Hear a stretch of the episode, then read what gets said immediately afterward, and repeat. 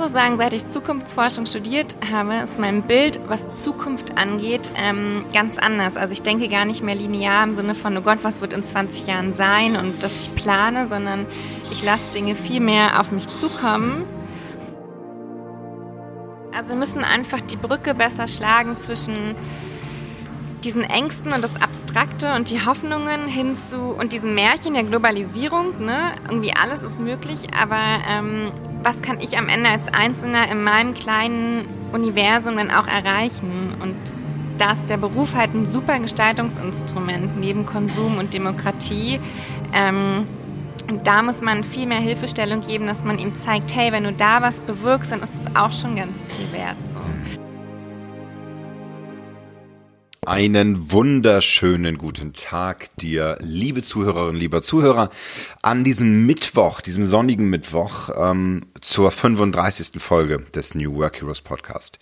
Und äh, als dein Host und Gastgeber, mein Name ist Jörn Hendrik, nehme ich dich immer wieder mit auf Reisen für und zu spannenden Personen, die ihr ganz eigenen Beruf erfunden haben, entwickelt haben, komplett neu gestaltet haben, die Gründerinnen sind, die äh, Solopreneure sind, die Führungskräfte sind. Und heute wird's motivierend und ich glaube, das können wir alle gebrauchen in der aktuellen Zeit ähm, dieser Pandemie. Ähm, Eileen Möck nimmt uns mit in die Zukunft. Sie ist Zukunftsaktivistin, sie ist Bildungsaktivistin, sie hat Zukunftsforschung äh, studiert und ähm, zusammen mit ihrem Mitgründer ähm, Jens Konrad und äh, ihrem wunderbaren Team äh, tatsächlich relativ viel schon aufgebaut und ganz, ganz viel an Workshops und an äh, Arbeit schon gemacht an den deutschen Schulen mit Lehrern und äh, im Bereich Bildung. Und die Zukunftsbauer, ähm, die Firma, die sie aufgebaut hat, steht dafür, ja, die Bildung neu zu entwickeln und die ähm, Kinder, die Lehrer zu befähigen, ähm, die Kinder, äh, die dort lernen, ähm, ja, ähm, besser auf die Zukunft vorzubereiten. Und wir haben zusammen Karten gespielt, wir haben ähm, zusammen über die Zukunft nachgedacht, also wie, was können wir davon lernen, heute schon und wie motivierend kann es sein, in die Zukunft zu schauen. Und ähm, da freue ich mich sehr, dass äh, Eileen mit ihrer wirklich sprühenden Energie und mit ihrer großen Motivation dazu und äh, zu der Leidenschaft zu dem, was sie tut, ähm, dich da einlädt, ähm, mit auf die Reise zu gehen. Und äh, ich glaube, du wirst einige schöne Punkte für dich mitnehmen und äh, ich wünsche dir viel Kraft in dieser aktuellen Zeit. Lass dich inspirieren, geh neue Wege, neue Schritte und bleib gesund. Dann starten wir direkt rein. Der erste Podcast im neuen Jahrzehnt. Mhm. Eileen, 2020. Ja. Es sind genau noch 30 Jahre bis 2050. Und es ist genauso lang weg wie 1990. Ja, gruselig. Bist du da da warst du schon geboren, ne? Ich bin 1990 geboren. Du bist sogar 1990 mhm. geboren. Das heißt, nee, das ist nicht gruselig. Das ist, obwohl doch, es ist gruselig. Ja, ich bin dann 60 2050. oh mein Gott. Und ich bin, weiß ich, 80? schon gruselig. Das ist schon gruselig. 70, ja. ich bin 70. Ja. Wollen wir nicht übertreiben. das wäre ja noch schlimmer. Ja, nee, 20 Jahre ist zu viel. Du, äh, vielen Dank für deine, ähm, für das Kommen. Mhm. Ähm, es ist ja quasi am dritten, zweiten, immer am ersten, immer noch so ein bisschen äh, Hangover-Stimmung. Obwohl, ja. du, hast, du hast es ruhig angehen lassen, hast mhm. du gesagt. Ja, das Jahr war zu krass und ich dachte dieses Jahr Silvester mal richtig entspannt und ähm, echt früh im Bett gewesen. Aber noch angeschlossen? Ja, das schon. Ja, das macht man Mit noch. alten Freunden. Meine Tochter hält mittlerweile lang durch. Wir haben bis drei oder so. Mhm. Irgendwie musste Florian noch die Feuerzangenbowle anzünden. Das war echt keine gute Idee. Sabine Ui. war so ein bisschen, äh, der Rum, der lief dann brennend an der Dings runter. Das war ein bisschen heftig. Aber gut, es war auch, war auch eher ruhig und eher, eher familiär. Ja, ähm, ich würde ganz gerne, ähm, dass du dich vielleicht mal kurz vorstellst. Du, ja, es gab natürlich schon ein kurzes Intro, mhm. aber ähm, vielleicht sagst du, du hast schon angefangen. Das natürlich freut mich natürlich sehr mit Beginn der Heldenreise, wenn du sagst, das letzte Jahr war ganz schön krass. Ähm, weil dann haben wir gleich ein bisschen was, worüber wir reden können. Ähm, ich glaube aber auch äh, viel Positives. Wie würdest du dich denn, ja, was würdest du sagen, wie, was machst du, wenn dich jemand auf einer Cocktailparty fragt, was machst du so? Ja, das ist ähm, echt schwer zu erklären. Ähm, Im Prinzip bin ich Zukunftsforscher, also das habe ich jetzt studiert. Aber so richtig als das sehen tue ich mich nicht, sondern ich bin eher Zukunftsaktivistin oder Zukunftsbauerin, eine Rolle, die ich mir quasi selbst gebe. Weil ich das Thema, also ja, ich habe Zukunftsforschung halt studiert und für mich ganz neue Perspektive auf die Welt ähm, entdecken können und das möchte ich gerne weitergeben. Und du sagst neues Jahrzehnt. Das neue Jahrzehnt ist, glaube ich, vor allen Dingen, ähm, also es ist nötig, dass wir Dinge ganz anders bewerten in der Welt, ganz anders gestalten. Es geht um Transformation und es braucht eben auch neues Denken und das lernt man in der Zukunftsforschung. Und ja, das versuche ich eben Menschen weiterzugeben. Hervorragend. Ich würde sagen, eine echte New Work Heroine. Du hast ja einen eigenen Beruf mhm. ausgedacht, ihn sogar studiert oder durch Studieren ihn ausgedacht und dann ja. ihn einfach gemacht. Ja, wahrscheinlich war es eher so, ich war vorher schon eine Person, dann habe ich das studiert, die Theorie, und dann habe ich mir überlegt, wenn ich alles zusammenwürfel aus meinen ganzen Paletten ähm, oder Facetten besser gesagt, ähm, was kommt dann mal rum? Mhm. Das ist Zukunftsaktivist. Und jetzt stellen wir uns vor, in 20 Jahren mhm. kriegst du eine Auszeichnung von der Bundeskanzlerin, mhm. ähm, die dann sagen wird, es gibt natürlich eine neue dann, es sind dann meistens nur Frauen, weil die, es hat sich einfach herausgestellt, dass die Politik viel besser machen können als Männer. Frauenthema, ja. Genau. Und da gibt es, gibt es dann eine Auszeichnung für dich, weil du eine der ersten warst, die sich diesen Beruf ausgedacht haben, der so wichtig mhm. war und der, äh, der geholfen hat, die Klimakrise zu überwinden und mhm. auch die Bildungskrise zu überwinden ja. und äh, Deutschland geholfen hat, im internationalen Vergleich nicht abzukacken völlig. Mhm. Das wäre doch was. Klingt gut, ja. Also ich glaube, wir brauchen prinzipiell ganz viele neue Rollen. Das ist auch das, was wir mit den Schülern machen, nämlich sie fiktive Berufe entwickeln lassen. Ähm, weil die Berufsbilder, die wir jetzt haben, die sind so engstirnig, die sind, die bringen uns einfach nicht voran, wenn es darum geht, neue Narrative, neue Geschichten für die Zukunft zu schreiben. Ähm, ja, tatsächlich habe ich letztens auf einem Event Dorothee Bär getroffen. Die hat ja ihre Rolle auch so neu bekommen, Digitalministerin. Und da haben wir kurz gesprochen, dass es ja anscheinend mal so eine Art Zukunftsministerium gab, geben sollte. Ich weiß nicht genau. Aber das wäre auch ein Traum, ne? Geil. Ja, hm. definitiv. Da wirst du für sorgen, dass es das gibt. Und erst lass uns aber vielleicht mal kurz darüber sprechen, was, wenn du an deine Zukunft denkst, hm. was sind denn so vielleicht auch Zweifel, die, die dich manchmal überkommen, wo du denkst, hm, ob das so hm. richtig ist oder was könnte dir da auf dem Weg an Stein in den Weg gelegt werden? Also ich bin ein ziemlicher Optimist, deswegen denke ich da jetzt gar nicht dran.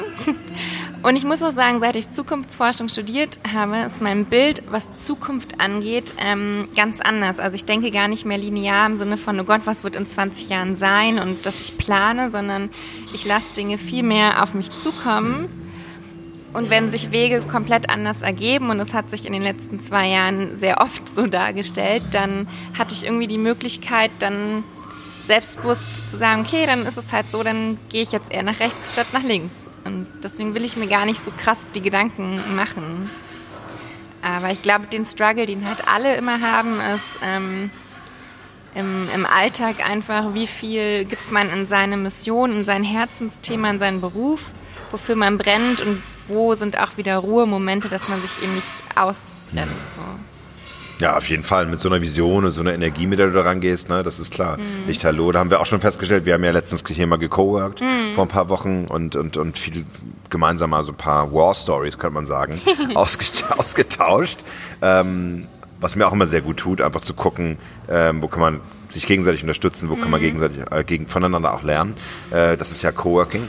Aber das finde ich toll, von also einer studierten Zukunftsforscherin zu hören, dass du dir gar nicht so viel Gedanken um die Zukunft machst und es auf dich zukommen lässt. Das ist, mhm. hört sich ja fast schon ein bisschen weise an. Ja, oh Gott. Ähm, ja, man lernt einfach so bestimmte Denkmuster. Das klingt jetzt so abstrakt, aber in deinem Gehirn verändern sich einfach Blickweisen. Und ähm, es ist auch nachgewiesen, dass wenn du besonders gut darin bist, ähm, im Zukunftsdenken, ähm, Futures Literacy ist auch da der Forschungsbegriff, dann sind deine, ähm, ist die Wahrscheinlichkeit für Depressionen zum Beispiel geringer und deine Selbstwirksamkeitserwartung steigt positiv so. Ähm, Und ja, das ist jetzt schwierig zu erklären, weil es wirklich super abstrakt erstmal so klingt, aber ähm, man kann sich quasi so hin entwickeln, dass man Komplexität und Veränderung und Wandel als was Positives sieht. Und wenn man weiß, man kann ja jeden Tag was mitgestalten durch mein Handeln, dann ist man irgendwie ganz anders aufgestellt. Ah, das ist ja der Wahnsinn. Also da, da drehe ich ja völlig durch, wenn ich das höre, weil das ist ja, das ist the shit. Ich meine, das ist das, was wir brauchen, oder nicht? Ja, das muss man in ganz vielen Köpfen etablieren und wir fangen ja damit an, also mit unserem mhm. Schulkonzept, aber klar, man müsste noch viel mehr auch die Erwachsenen dazu mhm. bringen. Ähm, oh, ein bisschen mehr bitte. Also, die, es, ein, ein, ein, ein Zukunftsdenken, ein strukturiertes Zukunftsdenken mhm. programmiert dein Gehirn um. Das ja. heißt, du wirst, also Selbstwirksamkeit für mich auch ein Riesenbegriff, die New mhm. Work Heroes. Ähm, wenn wir, wenn wir eins tun äh, in den Workshops und in den und durch die Inhalte, die wir, äh, die wir verfassen, dann ist es Menschen dazu zu helfen, dass sie das finden, wo sie mhm. wirklich gut sind und wo sie Anerkennung bekommen, also in die Wirksamkeit kommen. Mhm. Genau das. Wie passt das für für dich zusammen? Also gerade was, was den Blick in die Zukunft angeht. Mhm. Wodurch, wodurch erlangt man das? Ähm, durch verschiedene Methodiken, wo man wirklich systemisches Denken zum Beispiel lernt. Und wenn ich einmal im Kopf den Worst Case durchgegangen bin, dann bin ich irgendwo beruhigt, weil ich ja weiß, okay, schlimmer kann es also nicht werden. Also klar, es gibt immer Wildcards, Dinge, die wir überhaupt nicht beherrschen, aber das ist einfach Natur der Sache. Das ist ein Tsunami, das ist vielleicht auch ein Donald Trump gewesen. Ähm, aber bis dahin können wir uns die Worst-Case-Geschichten im Kopf ja immer einmal visualisieren und für uns überlegen, was nehme ich da für eine Rolle ein, wie gehe ich damit um. Und wenn man das mal gemacht und durchgespielt hat, dann geht es einem vielleicht schon viel besser. Mhm. Ähm, genau. Schön, das heißt auch so, ich bin weniger anfällig für Depressionen, weil ich mir nicht ständig immer wieder, äh, weil ich nicht ständig verharre in, mhm. möglichen, in möglichen Katastrophen oder in meinem, ja, in den Feldern, wo ich vielleicht nicht so gut bin ja. und, und wo ich wo ich Rückschläge erlebt habe und wo ja. es mir wo es mir wehtut, ja. sondern ich Weg nach vorne. Ja, und es geht natürlich auch ganz viel, also bei Zukunftsforschung geht es eigentlich gar nicht nur um Zukunft, sondern es geht um das Zusammenspiel aus Vergangenheit, Gegenwart und Zukunft. Also immer wieder zu springen zwischen diesen einzelnen ähm, Feldern. Und ganz viele Dinge, die uns im Alltag limitieren und wo wir so an Grenzen stoßen und merken, so, oh, ich kann nicht anders, das bin halt ich und ich, das, das macht mir Angst. Und dann, wo man in diese Ohnmacht und Passivität fällt, ist ja, weil du mit so bestimmten Glaubenssätzen aufgewachsen bist, sozialisiert wurdest in bestimmten Feldern. Und sich davon aber mal zu lösen und das auch zu hinterfragen, zu reflektieren, auseinanderzunehmen, das ist genauso auch Teil von Zukunftsforschung, weil du bist halt auch in der Zukunft das, was du aus der Vergangenheit mitnimmst. So. Absolut, oder? Und das wäre auch gleich meine nächste Frage. Wie war das denn vorher, bevor du diese, mhm. diese fast schon zen-artige äh, Gleichgültigkeit yeah. entwickelt hast? Ähm, dann Gab es da auch Momente, wo du wirklich Angst hattest und wo die Zukunft dir Angst gemacht hat? Mm, nicht unbedingt Angst, aber ich hatte natürlich, wie ganz viele, ein ganz klares Bild nach der Schule, was ich werden, also nicht ganz klar, was ich werden will, aber was ich mal im Leben erreichen will. So mit Ende 20 dann eine Karriere, vielleicht schon die ersten Familienentwicklungen, ähm, einen sehr gut bezahlten Job, weil man hat ja schließlich jahrelang irgendwie ganz viel in seine Bildung investiert und die Eltern haben gesagt, ja Kind, aus dir muss was werden. Und dann habe ich natürlich auch schön klassisch so ein bisschen BWL studiert. Ähm, war also immer in dieser Faktenwelt und habe aber immer schon gemerkt, dass mich da irgendwas stört, dass ich mir nicht vorstellen kann, dass die Welt so erklärbar, erklärbar ist, wie wir es gerade versuchen, äh, uns ja, einzubilden. Und dann bin ich irgendwie auf Zukunftsforschung gestoßen. Das war auch ein Punkt, wo ich einen bestimmten Master, den ich machen wollte, nicht bekommen habe. Ähm, also eigentlich ziemlich ähm, ja, traurig irgendwie war. Und am Ende war das eigentlich das Schönste, was mir passieren konnte. So, und ich habe mich in den zwei Jahren so krass ähm, als Mensch neu aufgestellt und eigentlich gemerkt, dass ich wieder da rauskomme, wo ich ganz früher als Kind mit 12, 13 schon mal war und dann mit dem Schulsystem aber komplett in eine andere Richtung gedrängt wurde. Ach, schön. Erzähl mal, wie warst du denn mit 12, 13? Na, schon der Aktivist.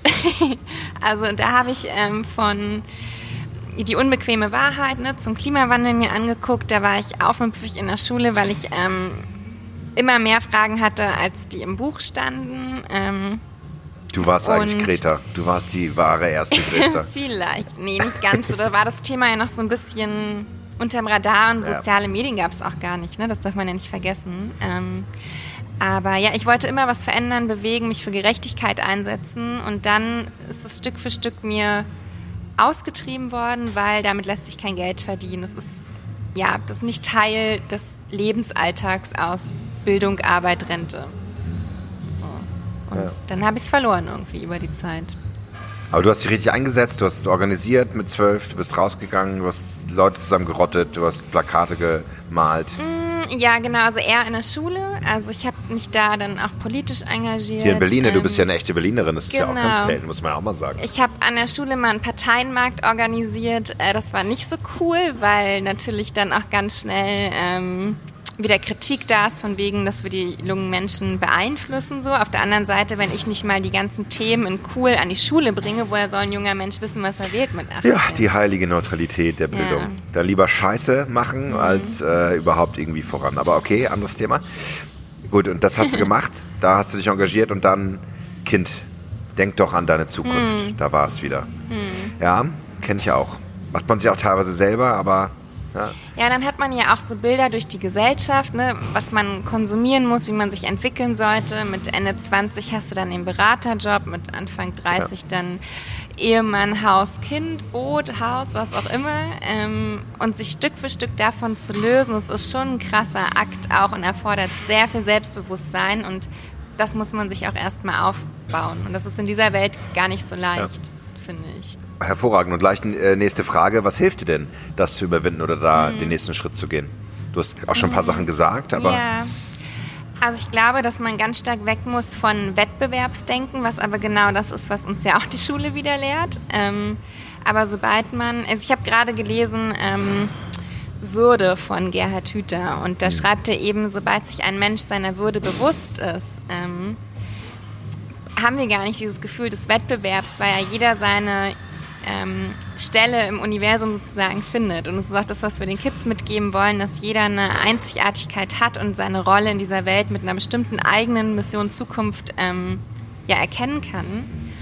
Und das sich immer wieder bewusst zu sein, äh, zu werden, dass man da was ganz Eigenes hat und sich eben nicht in irgendwelchen Wettbewerbs- und Vergleichsdruck hingibt, das ist, glaube ich, so ein wichtiges Element. Ah, das ist toll. Boah, das ist wichtig. Das würde ich meiner Tochter auch gerne ins Gehirn tätowieren. Mhm. Weil ich versuche das immer schon mit, mit Journals und mit verschiedenen mhm. äh, äh Motivationspostern und so. Ich habe ja selber tausend Sachen, ja. aber das ist so der eigene Karriereberater ist ja irgendwie nichts wert im eigenen, im eigenen Haushalt. Ja, meine also, Schwester ist 13. Ähm, dann kann ich ihr meine Sachen mal geben. Kann ich ihr mein, mein Buch mal geben. Ja, und es ist ganz wichtig, glaube ich, den jungen Menschen ganz viel Selbstbewusstsein mitzugeben. Die denken ja. vielleicht oft, die sind selbstbewusst, weil sie cool mit dem Handy umgehen können oder irgendwie coole neue Sneaker haben. Aber wenn du guckst, ganz viele sind so zerbrechlich im Inneren und so unsicher und kaschieren es nur. Und da wirklich ganz tief bei den jungen Menschen irgendwie anzusetzen, sie für Dinge zu berühren, das ist, glaube ich, das Wichtigste. Total, oder? Ich glaube, ich, was ich da manchmal sehe bei, bei der Jugend, ist so diese Überforderung mit dem, was draußen ist. Also mhm. du kriegst ungefiltert Amerika, England, was weiß ich, mhm. arabischer Raum, Asien, du kriegst über TikTok, ja, was ungef mhm. unge sag ich mal, gefragt, dass die größte Plattform ist, yeah. über der Jugendliche sich austauschen. Ähm, so viele Sachen rein, ähm, das ist der Wahnsinn. Und ich komme gar nicht dazu, dir das zu erklären oder das mhm. irgendwie, versuche dann teilweise immer so ein bisschen was weiß ich, was haben wir letztens geguckt, das war ganz schön äh, mhm. übrigens. Das ist auch gesehen von einer IBM-Computerforscherin, mhm. ähm, einen Quantencomputer erklärt. Mhm. Und äh, zwar, wie man das einer Neunjährigen erklärt, einer 14-Jährigen, einer Undergraduate und einem Ex mhm. und dann nachher einem Physiker, Diplom, Diplomphysiker. Und das hat sie so ein bisschen mit angeguckt. Irgendwann hat sie so Aufnahmespanne für über 15 Sekunden, ja. war zu viel. Aber sie so, okay, Papa, das war dir wichtig, das habe ich jetzt angeguckt. Okay, ich verstehe es nicht ganz, aber naja, und wie man Informationen mhm. hinterfragt und wie man damit, also das finde ich auch mal ganz wichtig. Ja, ähm, aber ich glaube, das ist halt auch genau die Gefahr. Es gibt so viele Informationen und Wissen ja. und wir glauben, wir müssen alles auch wissen und das ist halt Quatsch. Natürlich bis zu einer bestimmten Mündigkeit ist es notwendig, dass ich Dinge irgendwie weiß, aber vor allem ist es ja viel wichtiger, dass ich weiß, wie komme ich an dieses Wissen und wie gehe ich damit um. Und wenn meine Schwester jetzt zum Beispiel Quantencomputer total unspektakulär unspektakulär gerade findet und uncool und sich damit nicht auseinandersetzen will, dann fein, weil es ist halt super abstrakt, aber vielleicht kann man ja einen Impuls schaffen. So machen wir das zum Beispiel mit den Kids, wenn sie fiktive Berufe entwickeln. Ähm, da kam dann zum Beispiel der Sauerstoffproduzent raus ähm, aus dem Jahr 2070 und auf einmal merken sie, okay, wenn das meine Mission ist und ich möchte, dass es das gibt, sollte ich mich für Chemie und Physik in diesen Teilen mal interessieren. Und diese Verbindung muss man, glaube ich, viel mehr schaffen. Okay, schön. Also ähm, auch eine Antwort darauf, wie kann man mit Ängsten und Zweifeln umgehen, ist ja auch ein ganz wichtiges Thema. Die, mhm. äh, wie nennt sich das, die Climate Depression? Also das mhm. ist ja mhm. richtig ja jetzt schon ein Begriff. Ich habe ja. die, die, die, die Psychologen für For the Future waren ja letztens auf der äh, Fridays for Future Demo, die sagen, okay, wir bieten ne, kostenlose mhm. Unterstützung an, ja. Therapie. Also es ist ja ein wirkliches pathogenes Muster, ja. Angst zu haben vor der Klimakrise. Und du sagst, Lust zu machen, diese auch zu verändern und das anzugehen und da, mhm. wie zum Beispiel durch den Sauerstoffproduzenten, mhm. neue Berufsbilder zu erfinden, die da helfen. Genau. Also wir müssen einfach die Brücke besser schlagen zwischen diesen Ängsten und das Abstrakte und die Hoffnungen hinzu und diesem Märchen der Globalisierung, ne? Irgendwie alles ist möglich, aber ähm, was kann ich am Ende als Einzelner in meinem kleinen Universum dann auch erreichen? Und da ist der Beruf halt ein super Gestaltungsinstrument neben Konsum und Demokratie. Ähm, und da muss man viel mehr Hilfestellung geben, dass man ihm zeigt, hey, wenn du da was bewirkst, dann ist es auch schon ganz viel wert. So. Also ich hatte auch äh, eine Klimadepression vor zwei Tagen, weil ich habe mir nämlich neuer ähm, unser Planet angeguckt und dann auch die Doku dazu und habe fast geheult am Ende, weil da war ein Thema, wo es so um die Robben geht und dass sie sich nicht anpassen können wegen dem Klimawandel, weil die diesen Urinstinkt noch in sich tragen und sich Stück für Stück ausrotten. Das ist super deprimierend und ja. da denkt man dann auch so, scheiße, eigentlich haben wir doch schon längst verloren. Aber das bringt halt nichts. Also nur die Angst zum Thema zu machen, das ist auch das, was ich bei Fridays for Future oft ein bisschen kritisiere. Und nur auf Hoffnung, na, es ja, könnte ja. ja besser gehen, reicht eben auch nicht, sondern wir haben ein neues Jahrzehnt, wir brauchen eine ganz neue Utopie, also ganz viele neue richtige Bilder, auch positive, wo man sagt so, hey, ich voll Bock mitzumachen, so ein ja. ähm, grinsender Polarbär irgendwo auf der Eisscholle. Das ist doch viel schöner als das Traurige. Der sein weißes Haar weg äh, kämmt und dann wieder braun ist. Yeah. Nein. Anpassen. Ja, das finde ich gut. Und das ist auch der nächste Schritt. Wir kommen ähm, zur Metamorphose, also zu der Frage, was dir geholfen hat, in den Wandel zu gehen. Also ähm, ja, deine Zweifel auch loszuwerden. Mhm. Und ähm, da finde ich als wichtigsten Punkt, was würdest du sagen, markiert den wichtigsten Punkt in deinem Leben, wo du, wo du Wandel erlebt hast? Ist es das, das Studium, der, das mhm. Masterstudium oder ist es dann die Gründung von Zukunftsbauer? Ach, die Gründung an also als solche auf dem Papier wäre, glaube ich, echt nur noch so eine pragmatische Formalia-Geschichte. Ähm, der Wandel hat viel früher eingesetzt und es klingt super klischeehaft, ne? aber ich war dann noch in einem alten Job und habe überlegt, okay, was ist jetzt mit Zukunftsbau? Ist es so ein Spaß und Hobby oder kann es was werden? Und dann war ich bei, beim Yoga und ich hatte damals eine richtig coole Lehrerin, die echt so mega spirituell war, aber ich habe es auch immer gar nicht ernst genommen. Aber an dem Tag hat sie irgendwas gesagt, was mich so krass zum Nachdenken gebracht hat ähm, dass ich gesagt habe, okay, ich probiere es jetzt einfach, ich gehe mal all in. Ähm, mehr auf, auf, die Nase fallen kann man eigentlich gar nicht im Leben. Ähm, und dann ist es, glaube ich, auch ganz wichtig, wie man es dann durchzieht. Und dazu gehören leider viele schmerzhafte Momente auch, wo man sich vielleicht von bestimmten Leuten verabschiedet, von bestimmten Verhaltensweisen, von bestimmten Träumen, die man vielleicht mehr hatte. Ähm, damit man dann frei ist für dieses Neue und auch dann offen ist für ganz neue Dinge, die sich ergeben. Wow, da war viel drin jetzt. Das heißt, du hast vorher, du hast in der Beratung gearbeitet, ne? Ich, nee. Ich habe, aber ich habe beim Radio mein, mein Schülerpraktikum gemacht. Ah, okay. 15. Okay, okay, also nie. Ich dachte, das wäre immer so ein Zwischenschritt gewesen nach der Uni, nee. dass du da mal irgendwie ich war, direkt gegründet. Nee, nee, nach, also ich war ich muss immer arbeiten neben dem Studium, weil ich mir das sonst nicht hätten finanzieren können. Mhm. Und ähm, ich war halt bei den Beratungsfirmen, also eine große mit vier Buchstaben und ähm, immer wieder im Innovations- und Startup-Bereich hier in Berlin. Und das ist halt schon auch so eine Bubble. Dann ging es ganz viel um Exit und um cool sein. Und dann habe ich so auch dieses wahre Unternehmertum eigentlich Stück für Stück vermisst. So. Ähm, und mir auch nach wie vor dann oder mehr die Frage gestellt, was ist eigentlich Innovation, warum machen wir das überhaupt? Und dann bin ich halt zur Zukunftsforschung hm. gekommen. Okay, sehr schön. Das heißt, das und, war auch so ein Wandelpunkt. Ja. Genau. Und dann habe ich nach der Zukunftsforschung ähm, da meinen Job gekündigt, ähm, der auch noch mehr in so einer planerischen Perspektive der Zukunftsforschung ja. unterwegs war, wo ich einfach nicht mehr dran glaube und habe mit Zukunftsbau jetzt was ganz Eigenes etabliert, was eine ganz neue Perspektive auch auf Zukunftsforschung mitbringt. Und ja. das ist jetzt ein gutes Jahr her.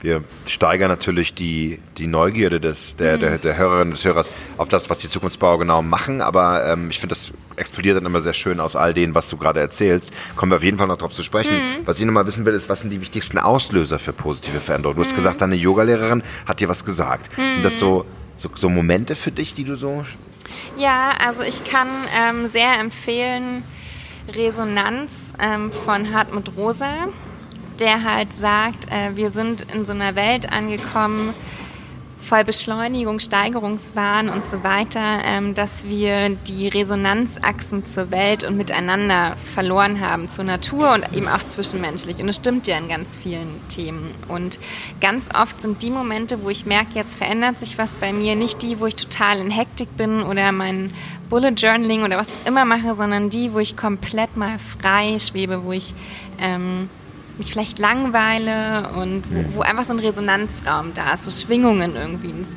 Ich fand das auch immer total albern früher, aber ich glaube da mittlerweile irgendwo dran. Ähm, und ich habe auch, glaube ich, vorgestern noch mal so einen TED-Talk gesehen, da hat er auch darüber gesprochen, wie wichtig es ist, dass wir diese langweiligen Momente haben, wo unser Mind einfach mal rumwandern kann und frei ist, weil da kommen dann die Ideen her und da setzt sich irgendwas um und da findet dann Transformation auch statt. Schön. Ah, das ist toll. Nenn doch mal Hartmut Osa. Hm. Und der hat ein Buch geschrieben oder ist das ein? Ähm, also er ist ein sehr bekannter Soziologe, der die Beschleunigungstheorie entwickelt hat. Also warum sind wir mittlerweile, die Innovationszyklen werden ja immer kürzer ähm, warum ist es so und warum ist dieser Konsumdruck so stark und ähm, er hat versucht, eine Antwort darauf zu geben, äh, mit Hilfe von der Resonanztheorie, dass wir eben viel mehr wieder Resonanzräume schaffen müssen. Ähm, wow, das ist großartig. Das ist relativ ähm, neu wahrscheinlich, oder? Ja, Weil so zwei, drei Jahre. Zwei, drei Jahre, und ja. Er sagt zum Beispiel auch, es gibt einen schönen, ich glaube, einen Podcast auch mit ihm ähm, bei Deutschlandfunk Nova, wo er eben auch spricht, wenn man mal in, den, in die Berge geht ne, und diese Weite hat und das ist auch so ein Resonanzraum. Oh, das mache ich wieder. Ja. Zwei Wochen bin ich im Harz. Meine, mit, meinen, mit meinen Kumpels. Da wird, machen wir mal im Winter. Machen wir nicht im Sommer, sondern schön im Winter, wenn es möglichst noch äh, Orkanwarnung äh, ja, gibt. Geil. Dann äh, ist es besonders geil. Ja, großartig, weil wenn ich jetzt ein bisschen überlege, hm. und lass uns mal als Unternehmer überlegen, ähm, wir sind ja unglaublich gefordert. Wir müssen die Familie ernähren oder wir müssen unsere Rechnung mhm. bezahlen. Wir müssen zusätzlich äh, schauen, dass die, das Geschäftsmodell weitergeht. Wir müssen Mitarbeiter bezahlen. Wir müssen irgendwie gucken, dass wir mit Kundenpartnern, wie auch immer, ähm, agieren. Also wir haben schon ziemlich viel auf dem Zettel. Ja. Wo bleibt uns denn dafür Zeit? Ja, das ist halt eine Frage, die ich mir auch stelle. Ähm, ich hatte eine positive Antwort darauf. Ja, ja, also ich glaube, ähm, also ein Thema, ich glaube auch, es lässt sich nicht alleine machen, sondern wir müssen gesellschaftlich irgendwie da was Neues schaffen. Ich habe die Theorie oder so eine, einen Vorschlag und auch nicht, bin ich nicht ganz alleine. Ähm, Fridays, ähm, Friday, also anders gesagt, Friday ist die Idee von ähm, einer Bildungsinnovatorin, ähm, dass an Schulen am Freitag frei ist, um sich dem Thema Zukunft und sich selbst zu widmen. Ich finde, das kann man auch auf gesellschaftlicher Ebene. Also der englische Friday. Friday. Genau. Ja, der Friday. Friday, genau. Ähm, nice. Und also ich glaube, dass wir uns wirklich viel mehr wieder Zeit und Raum nehmen. So, ähm, das ist ganz wichtig, weil unser Gehirn ist jeden Tag so viel in Action, gerade als Unternehmer, wenn man dann noch das Verantwortungspaket auf den Schultern hält. Ähm, ich glaube, ohne dass man sich da einfach wirklich Zeit nimmt und langweilt und so, kommt man ihm gar nicht, kann man ihm gar nicht begegnen, würde ich jetzt mal behaupten. Ja, ich glaube, super, super schön auch wieder, auch ein schönes Beispiel und lass uns mal bei uns bleiben. Ich muss sagen, ich habe da mittlerweile so eine, ähm, also ich gehe auch regelmäßig über meine Grenzen und merke dann halt wirklich, dass es sich auch recht. Ich habe jetzt zwischen den Jahren, muss ich ganz ehrlich sagen, fast nur geschlafen. Also ja, ich, hab, ich auch. Ich habe nur geschlafen. Aber viele, habe ich von vielen gehört. Richtig so. Und es ja. ist ja auch die, die richtige Zeit dafür. Das heißt, das Licht ist weg. Mhm. Das heißt, wir, wir, wir sind auch alleine biochemisch gar nicht mehr so, mhm. haben gar nicht mehr so viel Energie. Und das ist auch genau richtig. Das war so ein bisschen zwischen den Jahren. Das ist auch so aus der christlichen Tradition, dass man sagt, du hast die Adventszeit. Das heißt, äh, ne, du wartest sozusagen auf die, das Ankommen des Lichtes in der Welt und so weiter. Ja, aber das ist heißt, es denn so? Also die Adventszeit heute ist ja total, oh Gott, oh Gott, kaufen schnell hier noch Party da. Also überhaupt nicht warten aufs Licht. Ja, stehe ich sowas von dermaßen drüber. Also ich ja. gehe Äh, ich gehe mit zwar mit meiner Tochter irgendwie am Freitag noch äh, ins KDW und, und mal hol noch ein paar, äh, äh, hol noch ein paar Weihnachtsgeschenke raus, Mhm. aber dann sagen wir ganz, dann sagen wir auch noch eine halbe Stunde Fuck you und Mhm. Ja. äh, gehen ins Kino zusammen und geben Das dann die, die Tüten dann da ab. Und äh, das war schön übrigens. Das, wie heißt denn das noch? Das Cine, oh Gott, Metropol oder was? Direkt neben dem Bikini. Da, wo es, äh, wo es die Bedienung gibt. Das ist Mhm. Ja. der Hammer. Das ist ein super schönes Kino. Cool. Da haben wir drin gesessen und nichts gemacht. Ja, und dann einfach mal äh, teilweise einfach nur rumsitzen morgens und den Rechner mal nicht anmachen, einfach Mhm. Ja. mal chillen, ein Buch vielleicht, auch nicht mal, nicht mal ein Buch, noch nicht mal Nee, gar nichts. das habe ich nämlich auch gedacht. Ich habe nämlich gleich die ersten drei Tage zwei Bücher ausgelesen.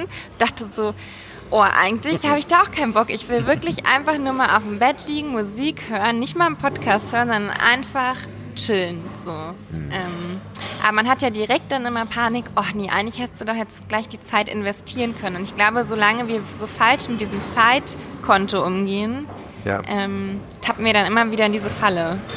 Ja. Und ich finde dann auch so, wir haben einfach dann den, das, die Bahn genommen. Ich finde sowieso die, Mhm. U, äh, die U2 oben aus, kommst du von der Eberswalder runter, dann schön, kommst du direkt. ne? Das ist die schönste Strecke Berlins. Ja. Du hast dann dieses, gerade so zum Sonnenuntergang, wenn du dann da Glasdreieck parkst und denkst, jetzt gucken wir mal raus. Und so, allein das ist schön, mal so, Mhm. Ja. Mhm. eine, so eine Bahnfahrt zu machen und da zu chillen. Und dann, ja, das stimmt. Und wenn man das so ein bisschen äh, in diesem Raum hängt, dann kommen auch Dinge. Ich muss ganz ehrlich sagen, ja, wir haben es beide so angeguckt, eben im Vorgespräch. Okay, das, hart, das Jahr war echt hart. Ja. Äh, wir brauchten, glaube ich, echt ein bisschen Erholung. ähm, aber das dann dafür zu sorgen. Jetzt schon buchen. Lass uns kommen. Wir machen das jetzt gleich nachher. Wir buchen jetzt Urlaub für dieses Jahr. Auch wenn wir noch keine Tickets haben, aber zu sagen, wann wir wo weggehen. Ganz wichtig. Ja. Soll ich jetzt Sollen wir jetzt nochmal auf kurz Pause machen und buchen? Nein.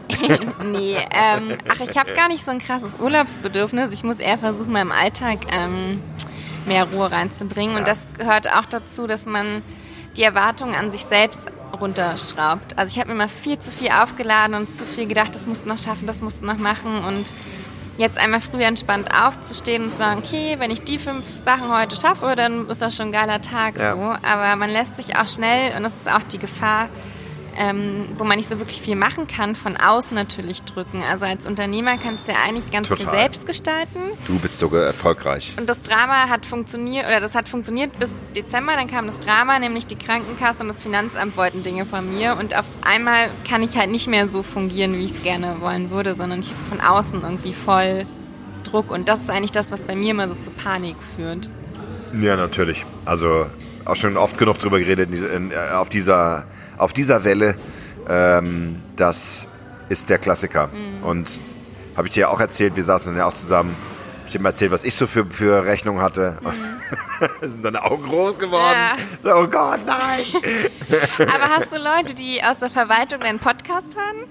Weil ich würde denen gerne mal ans Herz legen, dass sie vielleicht auch einen entspannteren Ton anschlagen, einen freundlicheren Ton, weil das würde meinen Alltag schon so viel schöner machen, wenn einfach die Briefe und das Miteinander viel wertschätzender wäre. Ja. So. Ja, ich weiß, du hast ja auch genau das äh, zur Gründung. Kommen wir ein bisschen auf die Gründung, äh, über den Weg vielleicht, ähm, nehmen wir die Schneise. Aber es, die Katharina Bruns ist ja auch äh, äh, eine, die wir gemeinsam kennen, die sich dafür auch einsetzt, so dieses, nicht, dass man so wie, wie ein Krimineller behandelt wird, Ja. wenn man gründet. Ja, das ist, äh, fühlt sich teilweise dann noch so an und äh, auch die Gespräche im Finanzamt. Ich muss dazu aber auch sagen, äh, einer der wichtigsten Tipps, die ich je bekommen habe, ähm, mit dem Umgang, äh, im Umgang mit der Verwaltung ist Freundlichkeit. Und drauf zu scheißen, ob ich Freundlichkeit bekomme oder nicht, weil wenn ich nicht freundlich bin und das nicht irgendwie hinkriege, dass ich mir nicht verscherze mit denen, das ist alle Tür zu. Das ist der Hammer. Ja, das ist. Leider. Ja, ich bin halt so ein Mensch, ich erwarte immer, dass ich das zurückkriege, was ich auch gebe. Und wenn ich Freundlichkeit gebe, dann erwarte ich das auch zurück. Aber ja, so funktioniert die Welt nicht, muss man Leider nicht. Ne? halt auch nee, da bin ich echt ein mega Arschloch, ein super ähm, beeinflussendes, manipulierendes Mhm. Vertriebler-Arschloch und ähm, zieh mir genau das raus, was ich will von den Leuten. Okay, das versuche ich jetzt Sorry. auch mal. Ja, ohne Scheiß. Und zwar mit, mit Augenaufschlag und am besten mit allen Waffen, die du hast, weil, ganz ehrlich, das, who cares? Who the fuck cares? Das Finanzamt am Ende. Gut, das wird jetzt sehr böse gerade. Ähm, lass uns wieder Liebe einkehren, ähm, uns über das sprechen, was vielleicht das Schönste auch äh, sein könnte für das, was du in den letzten Jahren gemacht hast, nämlich die Zukunftsbauer gegründet. Ja. Du hast es nicht alleine gegründet, sondern ihr seid ein Team aus drei, vier? Ach, ähm, Zwei? also genau, gegründet mit Jens auf dem Papier, ähm, auch Zukunftsforscher. Dann ist noch dabei Magda, auch Zukunftsforscherin. Und dann haben wir noch Franziska, Nora, Design machen die und Kommunikation und Marie, Lehrerin. Also wir sind so ein Mix aus Fest und Freelance und ehrenamtlich und Gründer. Sehr genau. schön. Angetreten für die Mission, Zukunft an Schulen zu bringen. Genau. Also genau, das war halt so die erste Mission. Ähm, aus meiner Masterarbeit ist es heraus entstanden, das Schulfach Zukunft sozusagen. Mhm. Ähm, also in der Schule einen Raum zu schaffen, der eine ganz neue Didaktik hat, ganz neue Themen, ganz andere Erwartungen auch, ähm, Resonanz schafft, wo einfach wir über Zukunft reden können, wo wir lernen, Zukunftsbauer zu werden und ähm, das funktioniert in der Theorie ganz gut, in der Praxis wenig. Also wir haben zwar die Bildungsmaterialien entwickelt, aber wir brauchen jetzt noch zwei, drei neue Instrumente, damit wir es auch implementieren können im Schulsystem und Stück für Stück auch die Schule transformieren, weil das ist eine Riesenbaustelle. Ähm, genau, und darüber hinaus ist uns halt wichtig, die Ideen der jungen Menschen auch in die, in die Welt zu tragen. Deswegen dieses Ping-Pong, dass wir eben auch mit Organisationen, mit Erwachsenen ähm, Veranstaltungen, Workshops, Programme, was auch immer, Projekte machen, weil gerade dieser Austausch uns so krass fehlt eigentlich. Ja. Das heißt, ihr macht Workshops, ihr seid vor Ort in Schulen, ihr Nein, bildet dort genau. auch. Also in den Schulen sind wir nicht, nicht vor Ort, ihr bildet aus sozusagen. Genau, wir haben Materialien entwickelt, ähm, auch einen Online-Kurs ähm, und wir hatten jetzt ein großes Event mit 20 Lehrern, ähm, die von uns trainiert wurden sozusagen und jetzt äh, mit ihren Schülern das selbstständig durchführen. Ähm, mit einer Stiftung zusammen, das würden wir natürlich noch an viel mehr Schulen gerne machen. Ähm, und parallel dazu gucken wir halt gerade, dass wir noch mit anderen Organisationen schauen, wie könnt ihr Futures Literacy, also das, was ja der Kern bei uns ist, und BNE, Gestaltungskompetenz von der UNESCO, auch implementieren in eurem Alltag? Diese Materialien, die ihr entwickelt habt, ich habe jetzt mhm. gerade hier. Du hast unser ähm, Kartenspiel. Das Kartenspiel Expeditionszukunft. Ich mhm. mache das mal auf. So. so das, das können wir natürlich jetzt den Hörern nicht erklären, aber mhm. hier sind so verschiedene, verschiedene ähm, Bereiche drin. Du kannst ja mal so ein bisschen mithelfen. Es gibt hier Zukunftsbauer yeah. über Zukunft. Wie funktioniert also, das? Wie spiele ich das? Das Spiel ist quasi ähm, die kleinste Version unserer entwickelten Zukunftsreise. Also Didaktik für die Schüler ist eben eine Zukunftsreise aus verschiedenen Stationen ähm, über mehrere Wochen. Und das Spiel ist sozusagen eine Workshop-Version für einen Tag, wo man aber auch schon die Idee mitbekommt und wir den Beruf als ein Gestaltungswerkzeug für Zukunft nutzen. Ja. Und da geht es eben darum, dass man sich in ein Jahr hineindenkt ähm, und sich überlegt, wie wollen wir, dass diese Welt wünschbar aussieht. Und dann gehen wir zurück ins Heute und überlegen uns, ähm, basierend auf Trends, die ja eben aus der Vergangenheit kommen und nicht aus der Zukunft, das vergisst man ja immer, ähm, was kann für ein neues Berufsbild eine Rolle entstehen, damit wir dorthin kommen, wie der Sauerstoffproduzent. Also es geht darum, dass man das, was Berufe eigentlich sind, viel mehr aufbrecht, flexibler macht ähm, und sich vor allen Dingen hinterfragt, und das ist ja was ganz vielen Menschen, aber auch Firmen fehlt, welche Mission verfolgen wir damit? Also welchen Zweck, welchen Sinn, welchen Purpose ähm, verfolgen wir eigentlich damit? Weil wir können ja nicht nur ein Ölplattformbetreiber sein, weil es Geld bringt und weil es nun mal so ist. Klar, funktioniert, aber wir merken, in Zukunft wird es vielleicht nicht mehr so funktionieren. Also was ist der größere Zweck dahinter, der die Menschen motiviert, auch Teil dessen zu sein? So.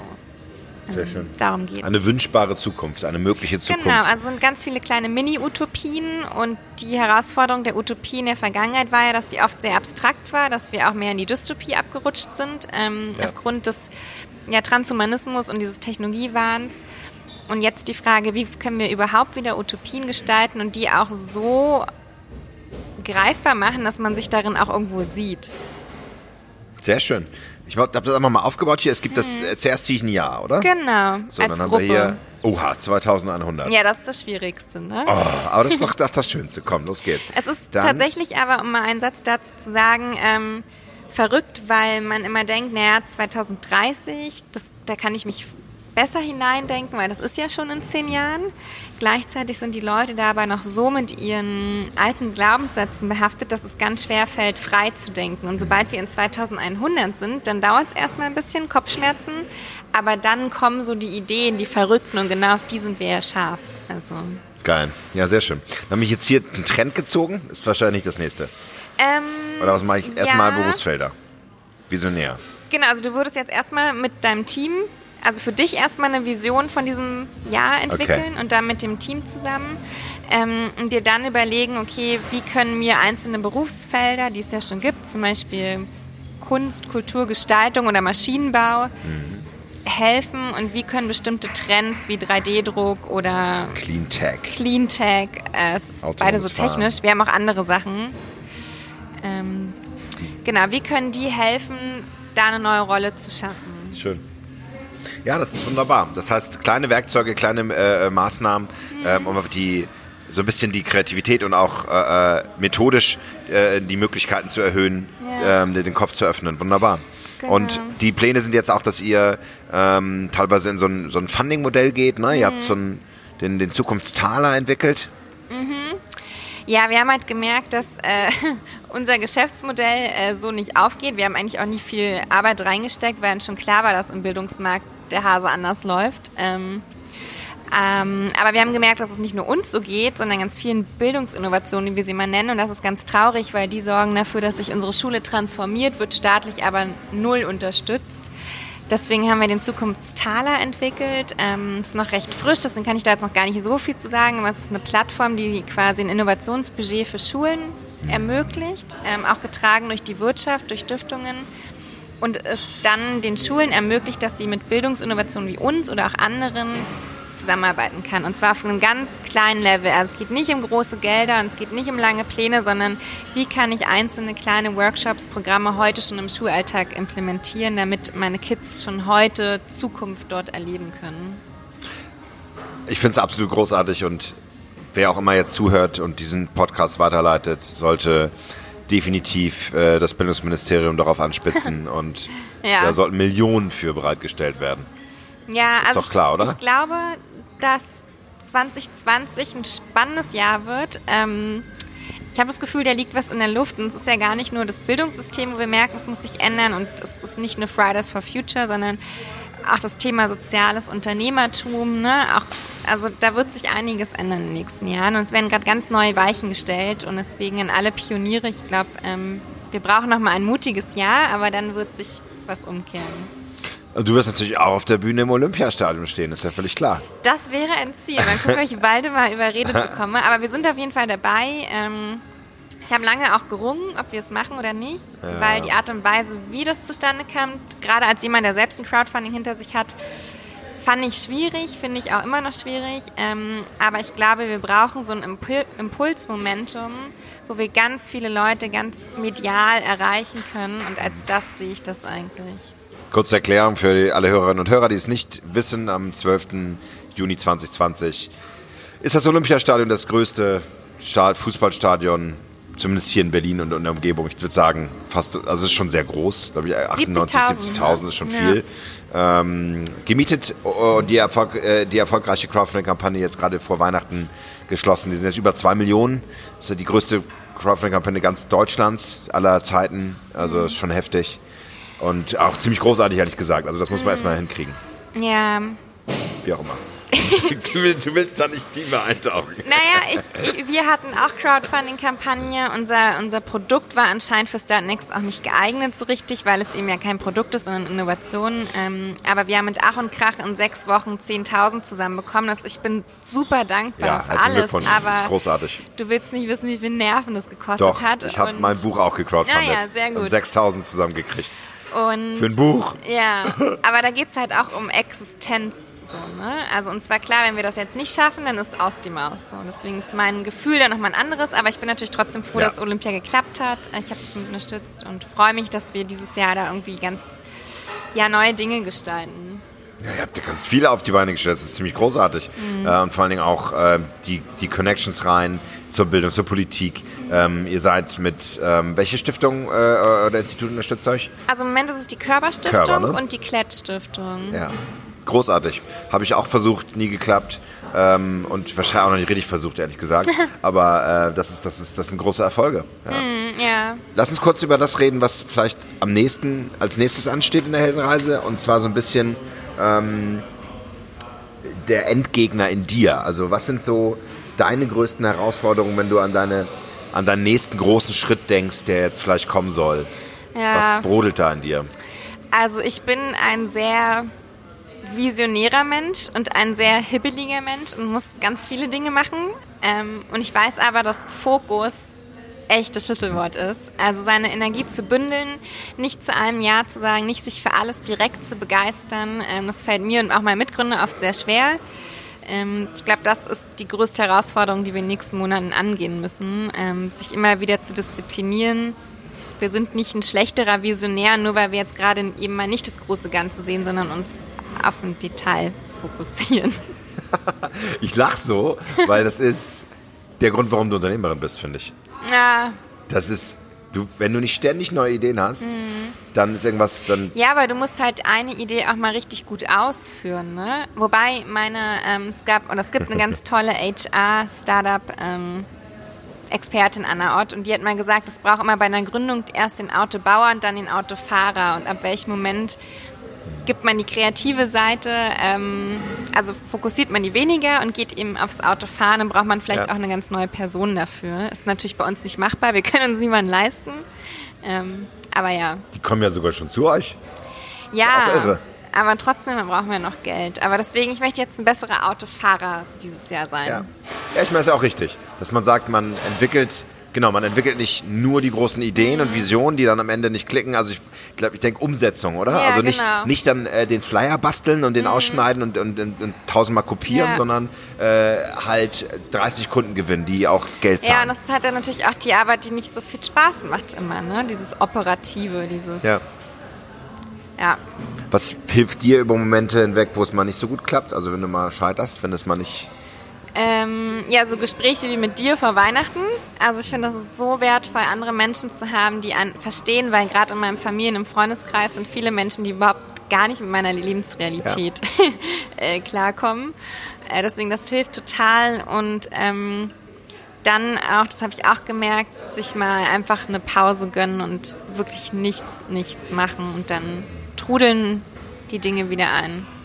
Ja, also Fokus ein Stück weit Wunden lecken mhm. und, und weitergehen. Ja, das finde ich auch ganz wichtig. Also ich muss, haben wir auch oft gehabt im Podcast, aber dieses sich wirklich Leute und Like-Minds suchen, die verstehen, was du tust. Mhm. Also es ist einfach auch der Grund, warum man einfach aus Kackmünster wegziehen muss mhm. oder aus Krefeld oder so. Ja. Was willst du da, ja, wenn du Unternehmer bist? Also man kann natürlich auch sagen, es passt schon. Ich habe jetzt letztens einen Gründer getroffen aus Stuttgart, der sagt, ja, Stuggi, ich habe, das ist so mein Bezirk, ich habe meine Freunde und so weiter. Mhm.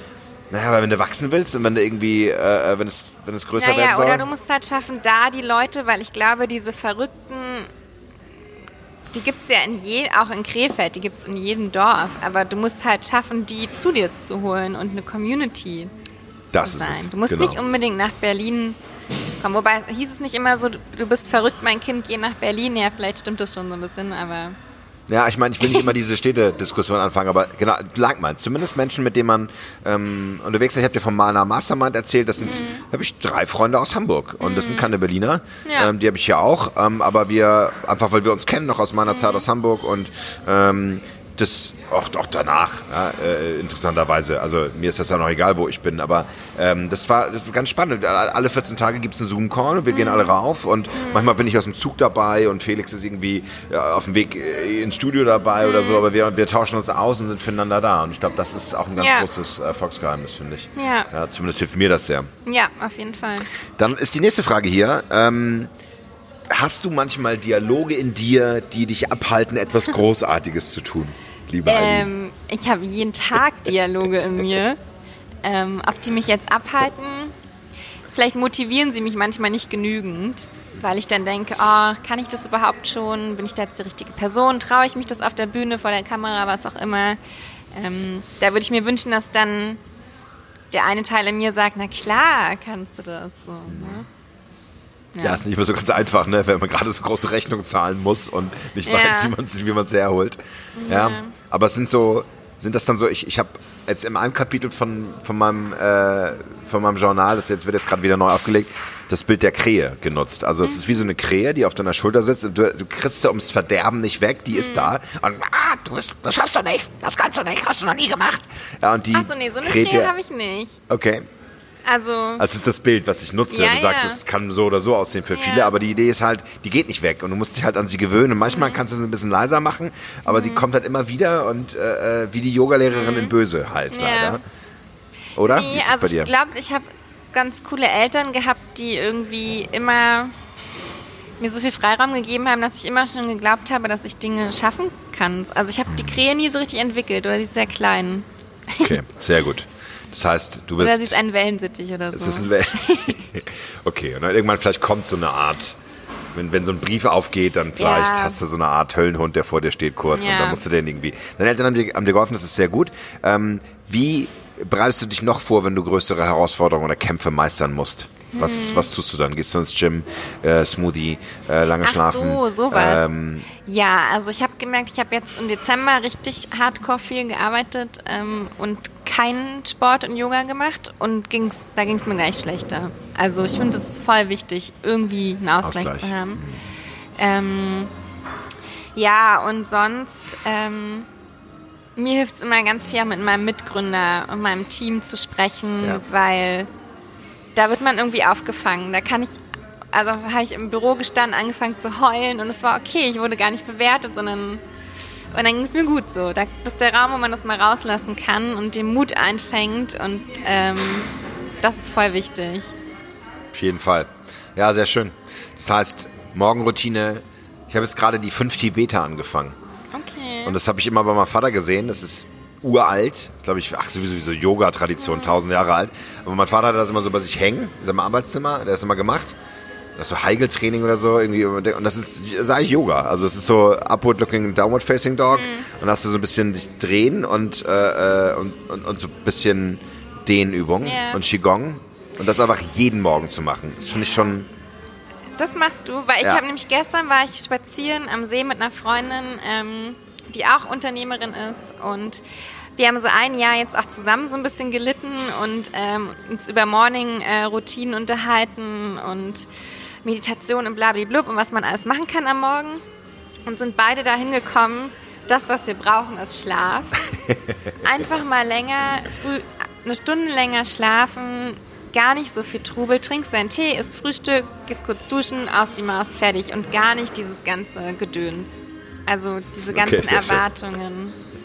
Ja, das gibt auch wieder Druck, ne? Wenn du sagst, jetzt der Ja. Green Smoothie hier und das Ja, Ding. Also, Freizeitdruck und Gesundheitserwartungen. ja.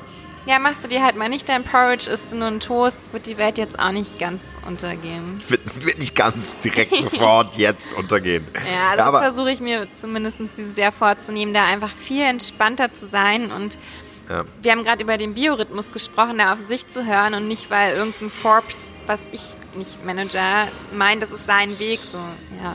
Ja, Bullshit. Ich merke einfach morgens, was mir gut tut, ist aufzustehen und dann äh, den Tag mit was zu beginnen. Mhm. Ähm, auch wenn ich jetzt wieder, äh, bin jetzt in Herzogenaurach wieder auf einem größeren Projekt und so weiter, da geht's dann irgendwie darum, sich mich morgens auch zu bewegen. Weil wenn ich dann Mhm. in, bei einem Team sitze und dann irgendwie in Meetingräumen sitze, dann komme ich abends nach Hause und nach ist mein Kopf so voll, Ja. dass ich kaum mehr was hinkriege. Und dann will ich mich zwar auch mit meiner Yogamatte nochmal kurz bewegen und ein bisschen machen, mal Freeletics mache ich halt viel. Mhm. Ja. Weil du bist halt dann irgendwo in Herzogenaurach und dann kannst du nicht sofort in den Gym eintreten. Ja. Und ich mache das dann auch, aber dann, dann lasse ich das so schleifen und dann muss ich irgendwas machen, wo ich mich bewege, auf dem Hotelzimmer oder in meinem Apartment. Mhm. Ähm, und das ist, wenn ich nach Berlin komme, natürlich, dann gehe ich auch wieder raus, aber das, daher kommt das so, dass ich sage, ich brauche so einen Rhythmus, weil ich halt irgendwie diese, diese Reisetätigkeit so viel habe. Ne? Ja. Ja.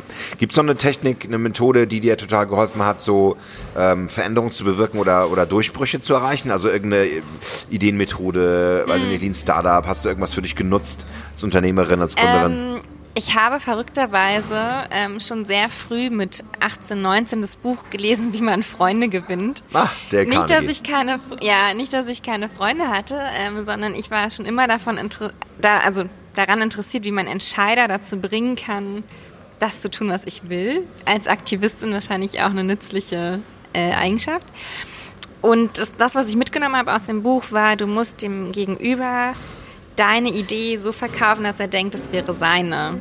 Und ich glaube, darum geht es, dass man nicht jemand sagt, hey, ich mach's besser und so, sondern ähm, ihn irgendwie berührt und man dann gemeinsam euphorisch ist und dann hat er das Gefühl, oh, das ist ja meine Idee und dann ist ein ganz anderes Ownership auch da. Ich glaube, das ist voll wichtig.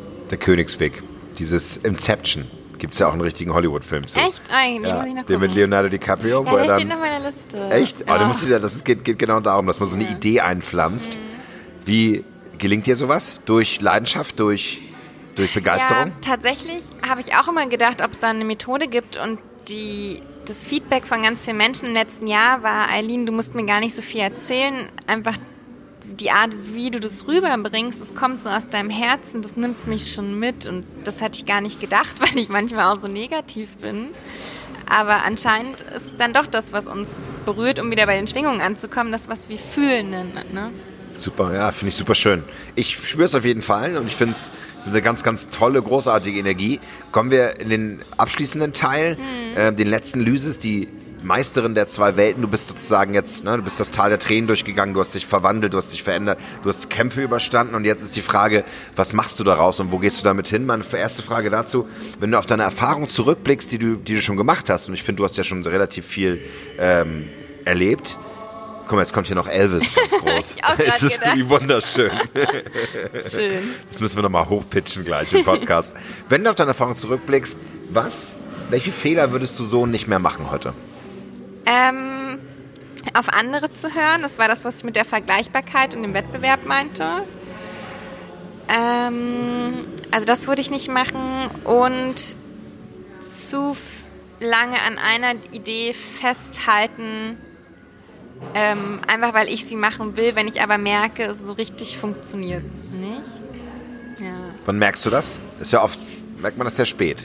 Ja, also Jens und ich haben das jetzt im Dezember schon noch an einer guten Stelle gemerkt, weil wir immer sehr agil arbeiten. Also wir ziehen Dinge nicht gleich durch, sondern testen mal so wild hin und Sehr gut. her. Aber natürlich, wenn du das in deinem Kopf fest hast, dann ist es sehr so, da brennst du irgendwie für. Und das dann loszulassen, fällt schon auch schwer, aber das muss man dann machen. Und Katharina hat immer gesagt, ist ja auch eine ganz tolle Mentorin, ähm, es gibt immer die, also Wachstumsschmerzen sind halt normal und dann gibt es andere Schmerzen, ich habe ja auch ein Wort für genannt, aber da muss man sich dann vielleicht Sorgen machen, aber Wachstum tut immer erstmal weh. Ja, sehr gut. Auch ein schönes Bild. Ja, sehr schön. Gibt's, gibt's irgendwas, wo du dich inspirierst, belohnst, was dir hilft, sozusagen auf deinem Weg? Wie belohnst du dich, wenn du Ähm, Paris, Champagner? Also du, mein Bankkonto sieht jetzt nicht so aus, dass ich mich da gut belohnen kann mit. Ähm, ich weiß auch nicht, ich belohne mich, indem ich mir selbst sage, das, was ich da tue, hat irgendwie einen größeren Zweck und wenn ich in 20, 30, 40 Jahren zurückblicke, dann habe ich vielleicht was geschafft, habe dafür gesorgt, dass die Welt irgendwie ein bisschen anders geworden ist. Und ich glaube, das ist so das, was mich immer wieder motiviert. Die Mission selbst, die Idee, Ja. drauf hinzugehen. Wow, sehr schön. Gibt es einen Ratschlag, den du angenommen hast, dem du gefolgt bist, der dir sehr geholfen hast? Überlegst, Lehrer, Mhm. Yogalehrer, Familie, Freunde. Ich habe so viele letztes Jahr bekommen, ähm, die irgendwie alle hilfreich waren. Also wenn es nur so kleine Wordings waren, wie jetzt mit dem Wachstumsschmerz. Ähm, jetzt ähm, an Silvester hat ein Freund zu mir gesagt, ähm, ich soll das vielleicht mal alles mit mehr Leichtigkeit nehmen. Ich glaube, das werde ich jetzt im neuen Jahr mal versuchen. Also direkt gleich den aktuellsten Ratschlag Mal mal. versuchen. Wie, wie kriegen wir das denn hin? Wir das mal gemeinsam überlegen. Wie können wir denn mehr Leichtigkeit Ja. umarmen? Weiß ich nicht, also schon in der neunten Klasse meinte mein Mathelehrer zu mir und meiner besten Freundin damals, Aline, du bist ja ganz schön verbissen, weil ich halt darauf gepocht habe, dass ich das so umsetze. Das stimmt sicherlich auch, also deswegen wäre Leichtigkeit ganz gut, aber ich denke, ohne einer gewissen, ähm, ja, dass man Dinge auch Leute nervt und immer wieder platziert, ohne das kriegst du halt auch nicht das umgesetzt, was du tun willst. Also Nein, kriegst du nicht. Du brauchst diese, diese, diese Klarheit. Das finde ich ja sehr schön. Das, das äh, finde ich an dir ganz toll, diese klare Unternehmerin-Energie und diese klare Helferin-Energie. Also Aktivistin auf der einen Seite, Socialpreneurin durch und durch, ja, und eine, eine ganz klare Kämpferenergie auch. Also so, es dir nicht die Butter vom Brot nehmen lassen und dann einfach genau dahin gehen. Das ist genau das, was dich auszeichnet. Und dein Struggle, den ich da die ganze Zeit, den ich erkenne, auch und den, den du auch gerade im Podcast genannt hast, dass die Außenwelt sagt, oh Gott, so macht man das aber nicht, ja. Ja, genau, weil ihr euch nicht traut, das zu tun, ihr kleinen Feigensäue. Ja, Ah also ja, ganz ehrlich. Da dann vielleicht doch ein Ratschlag. Ich habe von Brene Brown ähm, den TED Talk gesehen, auch Netflix. Und sie hat gesagt, und das fand ich das ist eigentlich das Hilfreichste, was ich gelernt habe letztes Jahr, wenn Leute nicht in der Arena stehen, dann haben sie über dich auch nicht zu urteilen, sondern nur die selbst in der Arena waren. Und das ist so mein da lasse ich mich da nicht unterkriegen, weil sollen die mir erstmal zeigen, was sie gemacht haben, was sie aufgegeben haben und dann können wir nochmal weiterreden. Word, ja, finde ich sehr geil. Ja, das stimmt. Das kann man auch ruhig mal so sagen, ehrlich gesagt. Ähm, aber muss man dann vielleicht auch oft nicht, weil merken sie dann schon selber, mhm. gerade wenn man auf einer Bühne steht. Äh, ja, ja. Letzte Frage. Vielleicht auch die schwerste. Mhm. Du hast allerdings schon ganz am Anfang schon mal ganz Tolles dazu gesagt. Was bedeutet Weisheit für dich? Habe ich da was zu gesagt? Bezug auf deine Karriere. Ja, ja, du hast da schon was zu gesagt. Ähm, Weisheit. Also ich glaube, Weisheit kommt mit der Lebenserfahrung. Ne? Mhm. Also uns wird ja immer einge... Ähm, also trichtert, dass wir irgendwie ganz viel Wissen aufsaugen und uns bilden müssen und dann schon mit 25 allwissend sind, weil wir die krassen Zertifikate haben. Und wenn ich dann gucke, meine Oma, meine Großtante, die waren auf keiner guten Schule, die sind nach dem Zweiten Weltkrieg in Berlin geboren, da war kein Geld und nichts da. Das sind die weisesten Menschen, die ich kenne und die geben mir so viele Tipps fürs Leben, die immer noch so aktuell sind und das kommt einfach, weil sie es selbst schon mal erlebt haben und dann Rückschlüsse für sich daraus gezogen haben. Ja. Also wäre eine Antwort darauf für dich, das Leben zu leben und es hm. Sozusagen zu erleben ja. in vollen Zügen und daraus dann auch eine ja. gewisse, ja, eine gewisse Rückschau bilden zu können. Ja, ja also ich habe auch da, ich lese anscheinend sehr viel, ähm, unterhalte mich sehr viel. Ähm, auch vor Weihnachten so einen schönen Post gelesen. Ähm, wir haben nur dieses eine Leben, also wir sollten es doch jeden Tag mit ganz viel Feuer ähm, angehen und als den Traum sehen, den wir, den wir verfolgen. So. Das ist ein schönes Schlusswort. Wo schickst du die Hörerinnen und Hörer hin, lieber Aline, wenn sie jetzt mehr über dich wissen wollen? Das ähm, natürlich schon ähm. direkt getan haben in den Show Notes, aber. Gerne zu uns auf diezukunftsbauer.com oder Instagram, auch Zukunftsbauer oder LinkedIn. Ich bin viel immer auf LinkedIn auch aktiv. Genau. Sehr schön, da können Sie alles sehen. Hm. Viel, viel Erfolg für äh, eure ganzen Visionen und Pläne. Und äh, bam. Danke für die Einladung zum Podcast, der ja auch auf meiner Wunschliste stand, ein bisschen. Ne? Dankeschön.